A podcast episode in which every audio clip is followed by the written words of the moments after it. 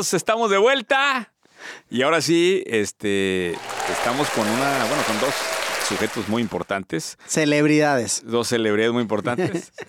Pero primero con el que hace todo esto posible, el que paga todas las cuentas, el que paga este, los viajes que ven por ahí. Este, mi amigo de, de vida y, Sí. y además eh, socio, director general de Cuatro es Nacho Torres, bienvenido a esta Gracias, mi estimado Muñoz. Gracias por la invitación otra vez de Nos- platicar. Nos gustaría tenerte más seguido, cabrón. Bueno, hay que pagar los viajes, hay que... o sea, Alguien tiene que alguien tiene chambear. que trabajar. cabrón. Encantado de estar aquí, otra vez platicando con tu foro, que siempre es... eh, Siempre es súper interesante platicar de todos los temas. Y hoy tenemos un tema bien interesante e invitado especial. Eh, y bueno, tenemos un nuevo socio. Para los que no se enteraron, lo estuve publicando ahí en mis historias, pero eh, 4S compró, a ver si lo dije bien, compró una participación accionaria en una empresa muy importante del sector industrial e inmobiliario en México que se llama Datos. Y ahora, pues nuestro nuevo socio, Sergio Mireles, bienvenido. Encantado de estar aquí con ustedes. Este, No sabes a lo que te metiste, güey. Te, no, te metiste a la creo boca que del sí. lobo, güey. No me hagas arrepentirme, no, al contrario, al contrario. Este, de hecho, creo que teníamos platicando Dos años. dos años. Dos años Dos para, llegar al- a la inversión de 4S. El primer mensaje que le mandé a Sergio fue un veintitantos de abril del 2021, güey. Acabando junta de consejo, que uno de nuestros consejeros que le mandamos saludo, Jorge Meléndez, no sé si recuerdan, nos dijo, oye, tienes que platicar con Sergio Mireles, es una gran persona y te vas a, te vas a, te vas a alinear con él. Le mandé mensaje un ¿Qué le veintitantos. Eh, ¿Qué pedo, puto? Dije- Así de que, eh. ¿cuánto, ¿Cuánto por las acciones? No, justamente acabamos de llegar de, de Jorge y yo de pasar como 14 días en Cancún. Me manda mensaje, me dice, tienes que hablar con esta compañía, tienes que hablar con 4S. Le dije, sí, sí. sé perfectamente Qué- qué chi- quiénes son, Qué buena obviamente. lección primero de la importancia del consejo, cabrón. Yo lo digo mucho Claro. y que haya llegado a través de Jorge en ese, en ese momento nuestro consejero. Te, te habla de dos cosas. Primero, el consejo te abre, te, te abre la visión de lo que tienes que tener como empresa, porque en ese momento decía, ¿cómo chingados voy a entrar en la parte industrial? Dije, chinga, con todo el trabajo que tengo, ¿cómo voy a entrar en la parte Teniente industrial? número 17, Sí, güey, todas las semanas iba Ay, rayando. y- y segundo, eh, o sea, el consejo te abre y te pone una responsabilidad bien importante, porque yo como eh, encargado de la empresa o director general, pues tienes todos los requerimientos que te da el consejo y todos los tienes que cumplir, güey. Algunos los experimentas y no, no jalan. Pero fue, oye, métete a la parte industrial y luego viene esa parte de, si traes gente con valor, trae un tema de relaciones que también te ayuda a tener estas conexiones con gente de valor, como Sergio, ¿va? O sea, la verdad voy a decir, a lo mejor no nos pone la misma atención, aunque seamos 4S, si no hubiera venido la, re- la recomendación por- Claro. por, por, por el, el, el consejero. Y bueno, un saludo a Jorge en verdad. Sí, está chingón. Un saludo, Oye, Sergio, Jorge. antes de cualquier cosa, güey, 30 segundos de qué hacía datos o qué hace datos ahorita.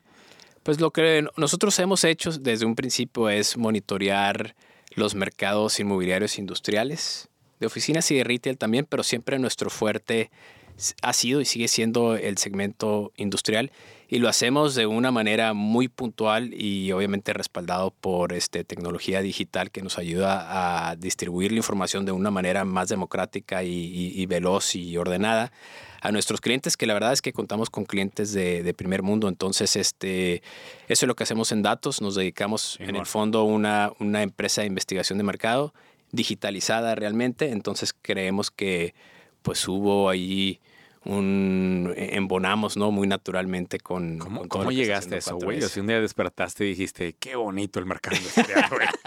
qué chingón. Déjame, me pongo a estudiarlo. Digo, si supieras de historia también fue algo así, pero cu- ¿cuál, ¿cómo llegaste? No, más curiosidad, 30 segundos de- breve de, de cómo llegaste, güey, Yo estaba en Estados Unidos y saliendo de la universidad me dedicaba al multifamiliar, que en Estados Unidos es un gran negocio. Luego me metí a- al CMBS, Commercial Mortgage Backed Securities, que también es un gran negocio. Este, me vine a México, decidí que Monterrey debería de ser la casa, pues que el lugar donde quería estar, la ciudad me Pero tú gustaba. eras de México, ¿no? Soy, soy mexicano, pero estudié en Estados Unidos y, y empecé mi carrera allá, pero siempre en el segmento, en el ámbito inmobiliario. Entonces llego aquí, yo buscando el, el- el segmento multifamiliar, ¿no? Pero pronto, en cuanto llegué, me di cuenta, trabajando con CBRE, que el, aunque no se le ve de lejos lo, el sex appeal a lo industrial, yo inmediatamente Pues me no di cuenta que lo industrial era donde deberíamos de estar. Claro que ahorita está en boga y todo el mundo ya le, ya le vio. Eso te iba a ya decir, le vio, no se veía. Ya le vio los beneficios y ya le vio lo increíble que es el negocio. Yo lo vi desde entonces. Este, entonces empecé con CBRE. Este, me di cuenta también de la falta de data y de la falta del uso de tecnología. Sí. Y así nació el concepto de La datos. falta de data y la institucionalización de la data. La institucionalización de la data, la- organización adecuada de la data, ¿no? Y, y, y sido, ya, ya ha progresado, o sea, sí, sí ha progresado en la industria en general, pero creo que nosotros fuimos de los precursores, definitivamente. Oye, pues qué, qué chingón que se dio esto. Digo, felicidades a los dos. Creo que es un, es un gran acierto de todos lados. Hay beneficios por todos lados. Y creo que la plataforma que tiene 4S, me imagino que tú estabas volteando a ver eso, la amplificación que le va a dar a esto a nivel internacional, ¿no? Así es. sí, sí. E- Esto me hace mucho sentido a nivel de, de mergers and acquisitions de M&A, o sea, toda la parte de cuando tienes una plataforma, Nacho, y, y quería nada más decir esto, porque creo que hay otras empresas del sector de bienes raíces que pudieran amplificarse con 4S. cabrón. Esto- Sí. O sea, creo que hace mucho sentido para alguien que quiere llegar a todos los mercados de golpe un y aprovecharse de, de la, de la chinga que fue 10 años viajar. Este, Sigue. de- sí, bueno, pero de la original, güey. Este, ya es un. Ahorita, Sergio, yo, eh, güey, hubieras visto los aviones, güey. Que tienes que tomar, güey. te- Ya, ya llegó armado, ya No, llegué no, está todo te- armado. Muy en la evaluación, güey, de Y- 4S, están, güey, todas las salas de espera que me chingué, güey. Y, y en clase turista. Sí, güey, jodido. Me aventaban al Además, final. Me bueno. aventaban al final del avión, güey. o Road sea, Warrior, está bien, así Me debe ser. aventaba tres, en algunos, en algunas semanas me llegué a aventar tres países en Sudamérica, de lunes a jueves. güey. Sí. Así nos. Sí, as- a- fue- Bueno, por eso, por eso están donde están. Ha sido bien pe- pe- pesado, pero gratificante al final del camino, ¿no? Eh, mucho aprendizaje. Sí. Fíjate que Pero bueno, déjame, déjame hablar porque quiero hablar de la de lo que todo el mundo quiere El hablar. Sí, no, no, y aparte el tema, decías hace rato, yo creo que pre-COVID, la verdad, eh, industrial, ah, se muere Siempre, oficinas. siempre ha sido un gran negocio. ¿eh? Sí, no, no, no, lo- sin duda, eh, pero, pero era algo muy de nicho, muy de los jugadores del sector, ¿no? de- ¿Y qué pasó? A mi entender también, eh, viene COVID, le pega durísimo al retail, le Sí. pega oficinas brutal. También. Y todos los desarrolladores que hacían temas patrimoniales dicen, ¿y ahora dónde guardo mi dinero? Y, y entonces ahí, además de que es un buen negocio, se contagia de ojos que no habían visto lo industrial. Y Así. creo que ahí es en donde se pone mucho más interesante, ¿no? Así es, así es. Por de hecho, los desarrolladores. Y por el lado de, de afuera, de servicios y no, de... por el lado de afuera, el COVID también rompe cadenas de suministros, te pone en pleito con China, ¿sí? Y te avienta un fenómeno que se hace la mezcla preciosa. Pues, y, y yo creo que todo esto ya venía a México. O sea, el nearshoring realmente, o el reshoring, era algo que yo veía desde que estaba en, en CBRE. Desde entonces veíamos que clientes nos decían, oye, yo no quiero que mi producto esté 45 días, que era lo que comentábamos anteriormente, 30 días en el mar, este, el, el- el margen de error, los, los seguros, este, ah, ya, o sea, era algo, una tendencia que ya venía. Lo único que hace el COVID es este, con, con esta diferencia que tiene Estados Unidos con China, la guerra comercial, obviamente las cadenas de suministro este, regionalizadas, pues lo, lo que termina por hacer es impulsar esa tendencia que ya venía y la, ¿Cuánto más? la dinamiza y, y- y llega mucho más rápido. ¿Cuánto más? ¿Cuánto más? Sí, o sea, y se, se hay- o sea, para entenderlo alguien que lo está viendo así de muy de fuera, sabemos, tenemos un número, o sea, del mercado completo industrial, Sí. qué porcentaje va a crecer producto de ese fenómeno, o sea, cómo lo, cómo podemos dimensionar esto. Cualquiera, dame, aviéntame cifras. Bueno, este. Nosotros eh, más o menos contabilizamos alrededor de mil millones de pies cuadrados este, en, desarrollados o en proceso de desarrollar o construidos. Este, te- me, me refiero a techados en los 24 mercados principales que son los que monitoreamos este, mes con mes en México. En México, ¿no? En México. Este, y nomás para darte una idea, eh, eh, hablábamos de escalas. Este, eso representa un poquito menos de lo que mide el mercado industrial solamente de la ciudad de Chicago. Entonces, todavía nos falta crecer muchísimo. Sin embargo, con el crecimiento que viene este, de, de reshoring o de nearshoring, no nomás de Asia, sino de otros países, nosotros estimamos que el mercado se pudiera estar duplicando. Fíjate, eh, llegó a mil millones de pies cuadrados después de décadas, a lo mejor tres, cuatro eh, décadas que, que tiene la manufactura en, en México y, y creemos que se puede estar duplicando en los próximos 10 años. Y esto es producto del nearshoring, pero también también producto de, de, las empresas que están, siguen manufacturando en Estados Unidos, que en algún momento, especialmente si tienen carga de mano de obra, van a venir a México a, a manufacturar. Oye, ¿y eso, si, si, no hubiera sido, si no hubiera habido COVID, nos hubiera tomado 30 años? ¿O cuál hubiera sido, o sea, cuál hubiera sido la perspectiva? No tengo la, la, la pelotita de cristal, pero sí hubiera tomado... Mucho más tiempo. Al, algo más de tiempo, pero eh, te diría, eh, sería como la, la digitalización de, de, de o, o, por ejemplo, mejor dicho, no la digitalización, el e-commerce. Sí. Pues ya, ya venía. Lo único que terminó es por, acelerar esa tendencia. ¿A qué me, ritmo? Me senté a platicar con el alcalde de Santa Catarina Ah, y me dijo que con la inversión que se hace Tesla ahorita en la, en la planta, eh, cumple su meta de atracción de inversión hasta el 2070. Una cosa así, o sea, increíble. Una cosa sí, descarada, algo también escuché. Y decía, ahora ya estamos en Santa Catarina, estamos en el 2070, ¿no? O sea, por todo lo que logramos, ¿no?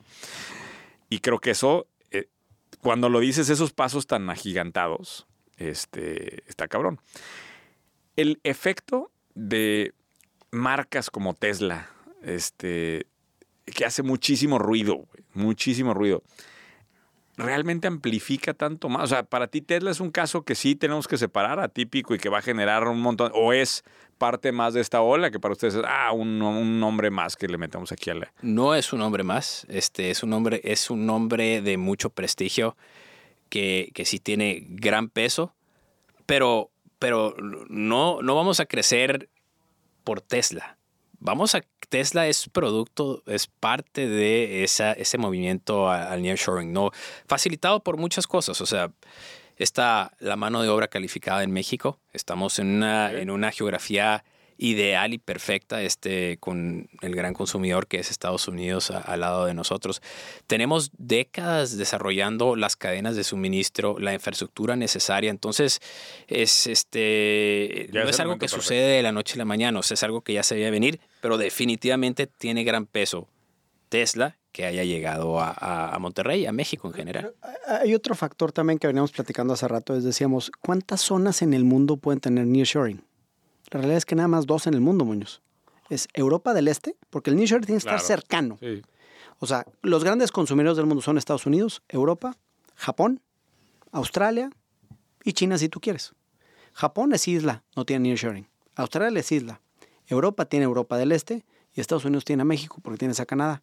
De producir en Canadá contra producir en México, en Canadá no hay mano de obra. güey Sí, sí, para poder producir lo que, lo que busca Tesla y busca toda esta in- industria de manufactura. Entonces, el efecto que está teniendo México de la parte industrial, sí es un efecto específico que corresponde a México porque se puede hablar de la parte industrial, la parte logística y el e-commerce en otros lugares del mundo, sí, pero el efecto del- de- eh, que está teniendo México es tres veces más que lo que otros países están teniendo en la parte industrial. ¿Y Centroamérica puede ser candidato a esto? Lo que pasa es que Centroamérica tienes el mismo problema que tienes en otros países del mundo, la parte logística. El gran problema que tenemos es que los puertos del mundo, o sea, el costo de, de, De de- de- de la movilización es elevadísimo. Entonces, eh, lo veíamos, eh, lo platicamos con... Y acá dice sale por tierra.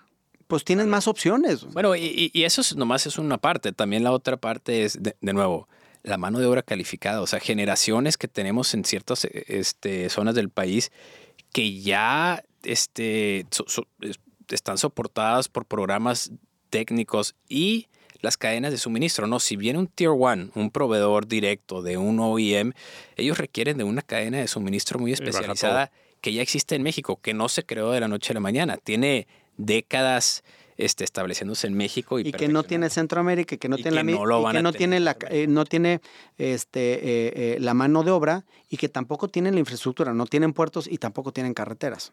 Entonces, como dijeras, oye, el sur de México, pues el sur de México tampoco tiene tanta mano de obra calificada como tiene el centro, tiene el norte, y aparte está lejos y no hay, no hay, no, no hay esa infraestructura. Entonces, Oye, no déjame- es lo mismo. Déjame te hago algunas preguntas, Sergio, más específicas del, del sector industrial para entender ese millón de mil millones de, de pies cuadrados. Lo dije bien, ¿verdad? mil millones. Mil millones. Eh, la mayor parte del desarrollo son eh, build to suit triple net, o sea, o sea, o es un cuate que desarrolla un parque especulativo, Es- ay, o es venta de lotes industriales, demás, o, o es más, ¿y bueno, qué categorías me faltan para entender el pie? esos mil millones nosotros estamos, de hecho, hay ciertos parámetros. Estamos hablando de edificaciones de por lo menos 2.000 metros o, o 20.000 pies cuadrados en adelante, o sea, no estamos considerando los parques pymes o los, o los, o los microparques.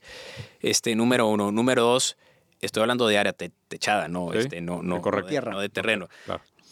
Se ha, se ha desarrollado a través del tiempo, en su mayoría con edificios especulativos. Este, la carga de build to suits o edificios a la medida cambia con el tiempo. Hemos visto. Más o en- menos. Estos últimos años, ¿qué porcentaje dirías que es build to suit contra especulativo? No tengo el dato y. y, y- Avienta uno así al aire. Pues mira, en, Mon- 80, 20. en, en Monterrey, a lo 50. mejor el, el- el- en el último año, en el, en el 2022, traigo más o menos fresco los datos. Creo que los, este, los inicios de. Bueno, no, no inicios de construcción, perdón. Las absorciones brutas sucedieron en a lo mejor el 30, 40% de lo que recuerdo. No, no, Sí. no tengo el dato duro, ¿no? Pero Pero 30% es especulativo o 30% es build to suit. build to suit. y- 30%. pero, pero el otro, ¿Eso quiere decir que se construyen muchos metros a ver a qué cliente llega? sí, la mayoría de las ocasiones. Lo que pasa es ah, que. eso era lo que quería eh, entender. La el- mayoría sigue siendo especulativo. especulativo, pero el build to suit ha estado creciendo en estos últimos dos años. ¿Por qué? Este, pues primero que nada porque están llegando empresas con necesidades especializadas Sí. que, que requieren que, que- que el, que el desarrollador o el inversionista les haga el edificio. Te voy a hacer otra, otra pregunta. Y, y no me tienes que responder así preciso, ya que si quieren un nivel de presión que te busquen y te contraten, Sí. cabrón. Pero, pero yo nada más Los quiero datos. entender. Sí, sí. Pero yo nada más quiero entender. En ese build to suit, Ajá. ¿sabemos qué porcentaje compra el proyecto y qué porcentaje renta a largo plazo? ¿Tienes una noción de cuánto es eso? La mayoría sigue siendo de arrendamiento. Sigue siendo arrendamiento. o sea, el, y el la- tema de compra sigue siendo bajísimo, ¿verdad? Pues ¿Qué, qué hay de esto de que los chinos están llegando y compran todo? Bueno, Eso- eh, eh, eh, esa es una parte importante. Tradicionalmente las empresas europeas y americanas prefieren rentar. ok. Las por ejemplo, cuando tuvimos todo el, todo el boom de, de- de, este, empresas coreanas con, con la llegada de, de- Kia. Kia, sí hubo un, un boom de empresas que compraron. ¿Por qué? Porque las empresas asiáticas tienden a, a querer meter a sus libros los activos, Mm. o por lo menos no están adversos a hacerle eso. Entonces, pero por lo menos estamos hablando de empresas grandes, Interesante. tier ones, ¿no? Sí, sí. Tier 2 se va reduciendo, Tier 3 pues menos capacidad de hacer eso. Y las chinas, por lo que está- entendemos, pues sí vienen con la posibilidad y con el y con la visión de, de adquirir este, pero creo que se va a seguir cargando la, la actividad hacia, el- hacia el arrendamiento, que de hecho es el negocio principal del, del- de las fibras y de los desarrolladores institucionales. Es- Sí hay quienes vendan, pero el negocio está, es, es un negocio financiero de arrendamiento. Correcto. Y ahorita, el rendimiento del CAP que te puede dar una bodega de estas especulativa, triple A, no otra vez, yo sé qué precisión, no, nomás para tener una, una- un rondar, ¿qué, ¿de qué porcentaje estamos hablando? Cap de venta.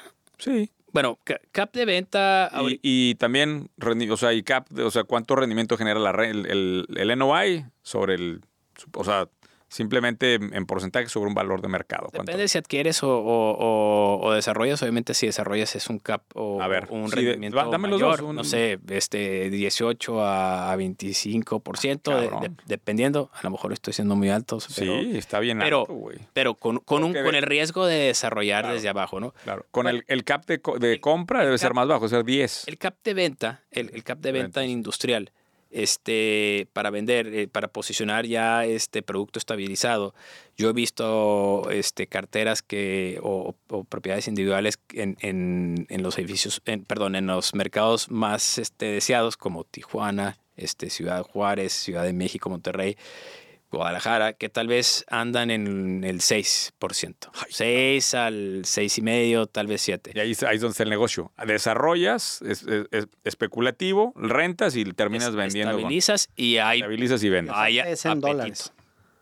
Aparte, gra- gran este, atractivo del mercado industrial, que siempre lo ha sido. Y, yo- y de nuevo, ahorita lo está viendo todo el mercado, como que ya se hizo mainstream, pero que, que siempre ha sido atractivo para quienes conocen el segmento, es, es un mercado en su mayoría dolarizado. Dolarizado. O sea, esos rendimientos son en dólares. No una nacional. con, con inquilinos de, de clase mundial que te pueden dar una garantía corporativa. Entonces tienes un contrato respaldado, sólido por una garantía de una empresa multinacional. Este, eso es parte del- del atractivo que yo siempre he visto el- en México de lo industrial comparado a otros segmentos. Está bien interesante, Nacho. o sea, Eh, po- por eso los otros giros en donde forman parte del, del tema de commercial real estate, como por ejemplo puede ser el tema multifamily, no ha despegado. ¿Por qué? Porque tiene a lo mejor cap rates muy similares a otros giros, pero es en moneda nacional. El tema del industrial, que a lo mejor antes no tenía esos, eh, o sea, no, no estaba de moda, pero tenía cap rates a lo mejor igual que los otros giros, pues estaba dolarizado. Entonces ya el, el simple hecho de tenerlo dolarizado te pone en una situación bien diferente. Hoy en día La con calidad del cliente, y la calidad del cliente, obviamente, pero no es lo mismo rentarle a un- una persona individual. seguridad de poder cobrar. Totalmente, totalmente. Y sabes que puedes llegar a niveles de, de- de- de ocupación plenas por largo plazo, contratos de 10, 15, 20 años. Así es. Entonces, eso lo convierte en un mercado súper, súper interesante contra los otros giros. Por eso los otros giros no han despegado. Si no son giros especulativos, ¿verdad? Como la vivienda en venta. Oye, este podcast se llama ¿Dónde está la oportunidad? Entonces andamos viendo dónde chingados inventamos negocios todos los días. Ahí está la oportunidad. Este, ya la encontramos, güey. Ya, ya, ya puedes cerrar el podcast, güey. Este, ya te puedes retirar, güey. No, lo que te iba a decir es, si, al- si estuviera alguien volteando a ver este tema de industrial, lo recomendarías a... Y otra vez, habla, hay que, habría que hablar ahorita de regiones y demás, pero digamos, ¿cuál sería el Jetta, güey? Como dicen, todo el mundo trae un Jetta en la cabeza, güey. Un parque industrial de cuántas dimensiones, este... Nada más para entender, o sea, de, Hay- de cuántas bodegas, es un parque chico, hay amenidades, o sea, nada más píntanos la foto de un producto que sería el Jetta de esta era de nearshoring de México. Pues hay, hay producto para todo, pero nosotros hemos visto modelos de negocios muy exitosos, por ejemplo, eh, a lo mejor un, un pocket park hasta cierto punto, un parque este, suficientemente grande para albergar este, empresas de, de multinacionales, ¿Cuántas bodegas, de, cuántos de- de a lo mejor desarrollando 30 hectáreas, por ejemplo. desarrollando 30 Sí. hectáreas? Que eso te equivale a naves de, o sea, dame números más o menos. Pues pon tú que de, de las 30 hectáreas, el, el 15% es este, obra de infraestructura y el restante, típicamente en, en- para edificios clase A, tu, tu, tu relación de, de ocupación de, del terreno asignado a una bodega debe andar en, o sea, lo, lo que aprove el, el, aprovechamiento debe andar entre 40 a 50%, más o menos. Este, sin embargo, pues hay parques también de 100, de 100 hectáreas para aquellos... ¿Y con aves de, de los 20 mil estos que hablabas? No, digo, hay, hay naves desde 50 5.000 metros, creo que, que o 50.000 pies que pudieran funcionar, obviamente con las capacidades siempre de, de, expandir este, o de crecer los edificios. Claro que también este, yo creo que el sweet spot debería de andar entre los 100, 150 mil, a lo mejor 200 mil pies cuadrados, o en otras palabras, 10 mil a 20 mil metros cuadrados por... Techados. Techados. Estamos hablando de, de área construida, techada, sin considerar los patios de maniobras ni las áreas verdes y demás. Y eso es, yo creo que para lo que vale la pena que se acerquen con la fórmula Datos 4S, ¿no? Que se acerquen Claro. a configurar estos, este, el futuro de estos parques. Oye, y hábleme un poquito de las regiones, o sea, ¿qué- ¿cuál Tijuana? Ahorita decías Tijuana, este... Hay- ¿qué- hay- qué- hay varias qué regiones. llama? Ahora Santa Catarina, güey. Bueno, San- Sa- Santa Catarina como, como supermercado definitivamente, pero cuando... digo, me- me- digo, que es obvio, ¿no? güey, güey, ahorita di Santa Catarina, güey, eso sube el rating, No, no, güey. Santa Catarina, Santa Catarina, Santa Ca- Pero, pero la verdad es que... Me, sorprende que todo el mundo pone la, la Gigafactory. Ya viste que en- la he visto en tres presentaciones. Es que di un congreso de Industria 4.0. Tres presentaciones, la portada era la Gigafactory de Santa Sí, Catarina, claro, güey, o sea, claro. Ya es. De eso hablábamos hoy, el día de hoy, algo muy interesante. O sea, el, el segmento industrial no está tan... ¿Qué fue la palabra que utilizaste el día de hoy? Sectorizado. Como, Sectorizado. sectorizado como la, vivi- o sea, como la vivienda, ot- o- otros segmentos. O sea, sí dependes de tu, de tu zona, de tu, de tu sector. En la vivienda, no sé, de un lado del río, del otro lado del río, son productos completamente diferentes. La parte industrial no tiene ese grado de sensibilidad tan alto. O sea, por ejemplo, agarramos a Monterrey. Si, la, si tienes una oportunidad en Santa Catarina, cercana a Tesla, o en el norte de la ciudad, en Apodaca o en Escobeda, Salinas Victoria está un poco más lejos, pero digamos Apodaca o, o Escobedo. Es exactamente lo mismo, porque lo que quiere, o sea, la distancia, estás en el mismo clúster, la distancia no es un tema para las empresas y las empre- empresas buscan otro tipo de cosas. Por ejemplo, la mano de obra. Entonces, si tú estás en, en, en acá en Tesla, donde a lo mejor no hay mano de obra, porque estás entre Saltillo y Monterrey, y estás en Apodaca, o estás cercano al aeropuerto, y eres un tier 1 o tier 2, pues lo que va a pasar es que la gente que vaya a esas empresas prefiere estar cercana al aeropuerto, cercana a hoteles, cercana a infraestructura, cercana a mano de obra. Entonces es mucho menos sensible. O sea, la localización sí es importante como clúster, no como ubicación per se. No es lo mismo estar en el sur, obviamente, en el sur de la ciudad, porque el sur de la ciudad no tiene tanta conectividad con el norte. Sí, no, y, en el sur no hay, no hay industria.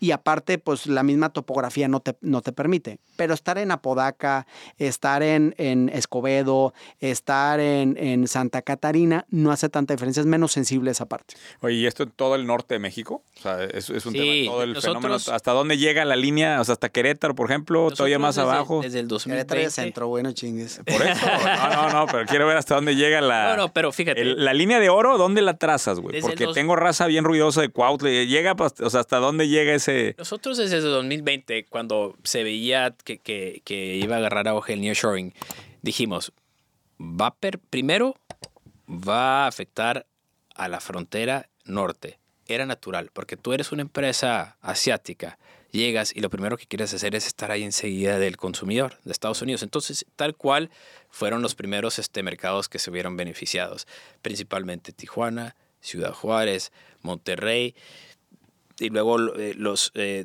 permeó un poco ahí a, a las ah, fronteras secundarias como Mexicali, que ha tenido un rol importante, Saltillo, que no es frontera, pero está cerca. Este, Reynosa. Reynosa definitivamente está teniendo En mucha esa ciudad actividad. chiquita se les acaba muy rápido la mano de obra, ¿verdad? Por eso se quieren ir un poco más abajo. Ahí tiene algunos que ver, si hay- hay- de repente tienes problemas con mano de obra, algunos de estos tienen problemas con, con disponibilidad de, de tierra, algunos con, con energía, que ese Energía. es todo un tema, ¿no? Especialmente, no tanto la generación, sino la distribución de, de- de la energía. Este, sin embargo, también dijimos, esto tiene, tiene que permear y tiene que permear inmediatamente al, al Bajío. ¿Por qué? Porque el Bajío tiene todos los elementos y todos las, las- los ingredientes correctos para poder aceptar este tipo de inversiones importantes. Tiene infraestructura, tiene gobiernos este, pro negocios, tiene cadenas de suministro ya desarrolladas y es lo que está sucediendo. Querétaro tuvo un, un año excepcional en el 2022. Querétaro. Guanajuato venía el centro del universo, Querétaro, sí ¿verdad? ¿Es el centro de negocios? Sí, del universo. Ay, que- esa sí no me lo sabía. Es que yo soy de Querétaro. El ya, no- ya nomás le falta energía. Ah, bueno. que hay, no, pero, pero ya está permeando, ¿no? O sea, por ejemplo, eh, y va a ser- y, y algo muy importante. Las empresas que salieron de Norteamérica para irse a Asia cuando, cuando fue todo este boom de, del, del offshoring, no sucedió la noche a la mañana. Fu- fueron en décadas, dos, a lo mejor tres décadas, este, más o menos. Este, ¿Qué es lo que viene ahorita, digamos, de la próxima década? Que de lo que regresa, o- oye, hubo dos años este récord, pero apenas empieza. O sea, nosotros vemos cinco años como jodido. Diez años definitivamente de que sigamos recibiendo este, inversión muy importante de, de otros países, este, de, de mismo Estados Unidos, y que siga creciendo el segmento inmobiliario. Es un, es un, un panorama completamente expansivo. Oye, quiero nada más rápidamente hablar de otras oportunidades, no solamente de desarrollo de parque industrial, sino que otras cosas, tú que has estado pegado en eso, eh, Sergio, nosotros siempre preguntamos aquí, ¿qué, ve- ¿qué estás viendo de oportunidad? Aledaño, alrededor de cosas que dijeras, puta, si tuviera un chingo de tiempo, desarrollaría una, una empresa para esto. O sea, ¿qué, ve- qué ves por ahí que, digas, puta, también veo oportunidades en estas cosas? Oye, pues, la manufactura en México, el suministro de, de- de empresas mexicanas, no, no todas deben de ser extranjeras. O sea, debe haber una, una gran oportunidad para que empresas mexicanas desarrollen, este, desarrollen sus, sus capacidades para poder proveer a estos tier ones y esos tier twos. Definitivamente hay grandes, eh, grandes oportunidades para industrialistas, servicios obviamente de todo tipo, incluyéndonos a nosotros. Este tema de ESG, este, porque a todo mundo nos gusta la, la, la, la manufactura limpia, este, y pues creo que hay un sinfín de oportunidades. Yo, yo creo que se van a crear este fortunas definitivamente en los próximos años con, con todo este derrame que, que viene a México. Impresionante. ¿Ibas a decir algo, Nacho? No, nada más eh, coincido con lo que dice Sergio. Hay algo importante. Es, ah, mira, hace dos, dos semanas nos, nos marcó un cliente de toda la vida que hace vivienda vertical y me dijo, oye, quiero entrar a la parte industrial. ¿Voy tarde? Porque se me hace que ya voy tarde. Una cosa, lo que le respondimos, no más tarde, güey, esto va empezando. Fíjate, Muñoz, hay un tema bien Eso- importante. Eso está bien cabrón, güey. Nomás, Es hay que- que es saber que cómo, cuando- nomás hay que saber cómo hacerlo, ¿no? a haber claro, claro. Cuando me dijiste ahorita que viene la próxima década de oro de esto, sí está cabrón, Pero es que o fíjate sea, lo que pasa, Muñoz. O sea, los factores que nos están poniendo en el epicentro a México son factores de largo plazo, güey. Primero, costo de la mano de obra. El ingreso real de los, de los chinos en los últimos 12, 13 años se ha duplicado, güey. El ingreso real de los mexicanos, de base 100, ahora estamos en 85, güey. Vietnam, Indonesia, todos esos países han aumentado notablemente su ingreso real, güey. Nosotros somos más baratos que hace 10 años. güey. Sí. Entonces, en cuestión de costos es imposible. no deberíamos de celebrar eso, pero No lo a celebrar, pero es un es factor que ventaja. te ayuda. Eh, Es, es- es un factor que te ayuda. Tenemos mano de obra calificada. Somos un país que tiene bono demográfico. O sea, tenemos más manos para trabajar. Tenemos cercanía. El tema del nearshoring también tiene diferentes factores como compatibilidad de negocios, compatibilidad de idiomas, compatibilidad, compatibilidad de horarios, de, de horarios este, eh, muchos temas que son de largo plazo. Y otro tema, el costo del traslado del mundo no va a bajar. güey. O sea, China perdió su bono demográfico. O sea, no, no es que de la noche a la mañana otra vez el costo de transportar cosas de China hacia Estados Unidos va a ser, va, va a ser más bajo. Claro que no. Son factores que quedaron, que se van a quedar mucho tiempo y va, y va a costar mucho trabajo que vuelvan, eh, que vuelvan a bajar. Entonces, los elementos de demanda que traemos para el sector industrial son elementos que traen un cambio estructural que nos van a dar, dar un crecimiento importante para largo plazo. No es, no es una oleada de dos o tres años, no. Como dice Sergio, viene y viene acelerado. ¿Por qué? Porque la gente de negocios entiende que hay diferentes mercados consumidores y uno de ellos es el americano y los americanos quieren producir y quieren vender cosas y estamos aquí al lado. Y aparte somos bien obedientes, como siempre digo. Hacemos lo que los mexicanos. Entonces, viene una época bien importante, vienen factores estructurales que nos van a, eh, pues nos van a asegurar demanda por mucho tiempo y un crecimiento importante. No es tarde. De hecho, están, está empezando. ¿Me explico? No es Sí. tarde. Y, y, y nomás para complementar lo que dices es, este, con todo lo que está creciendo el mercado industrial, no nomás dependemos de la, la inversión directa extranjera nueva. Está creciendo a tal grado que, que, que lo que es, o sea, también va a haber movimiento lateral, o sea, lo- Claro. con, el crecimiento de industrial, este, para aquellos que buscan oportunidades, va a haber aquellos que puedan aprovechar este, el, el- el tamaño ya, el, el- el robusto que tiene el mercado industrial para, pues, hoy a, a lo mejor buscar colocar inquilinos en, en parques industriales nuevos que están actualmente en edificios que ya tienen 30, 40 años. O sea, existe esa posibilidad. Ya nada más les pediría que cerráramos eh, con, la, con este último eh, tema, ¿no? Y para reflexionar, este boom y todo esto que va pasando no lo frena ningún escenario político de 2024. O, Mira, o sea, o cómo, o cómo yo te diría ¿qué, un- qué le respondes cuando un cliente te dice, oye, y debería estar nervioso porque me pongo a desarrollar ahorita y luego qué va a pasar en las elecciones? Y Yo te diría algo, y, y- y- y lo acaba de mencionar Nacho. Son inversiones a largo plazo. Las empresas que vienen y están haciendo las inversiones no lo ven a, a cinco años.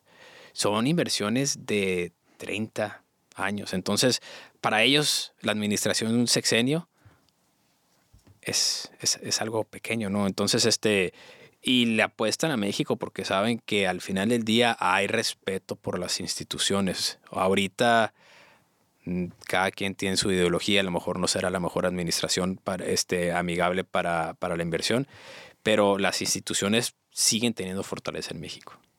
Nacho.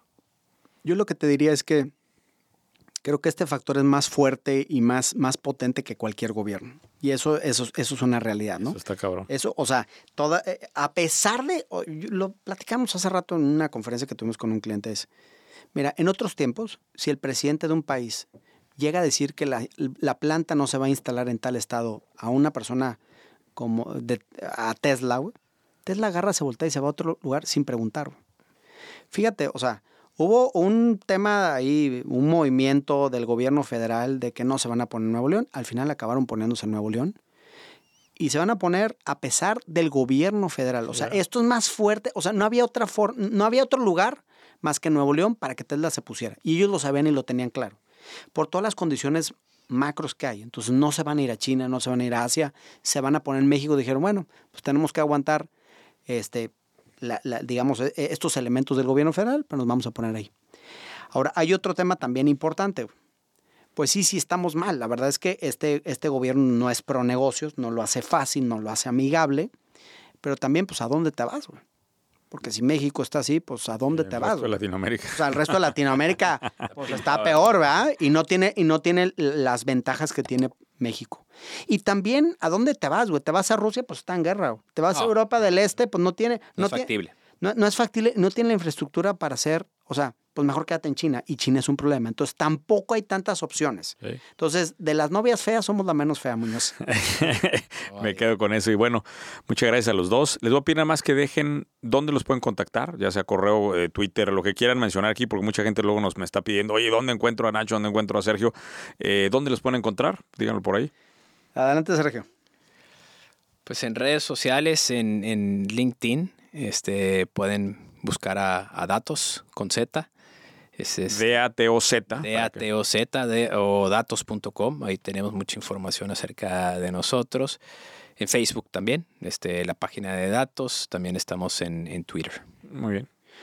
4srealestate.com eh, en todas nuestras redes. Eh, personalmente me pueden, me pueden escribir un correo a ignacio.torres arroba 4srealestate.com y en mis redes Twitter, Nacho Torres Sí, te, 4S. te he visto ahí. Nacho Torres 4S, estoy activo. Te he visto ahí, Nacho, dándole. Yo te, ahí te retuiteo. cada Bien, muy bien. Es la única red que tenemos. Yo ah, yo no en- sabía que nos íbamos a ir a lo personal. Sergio Mireles, arroba datos.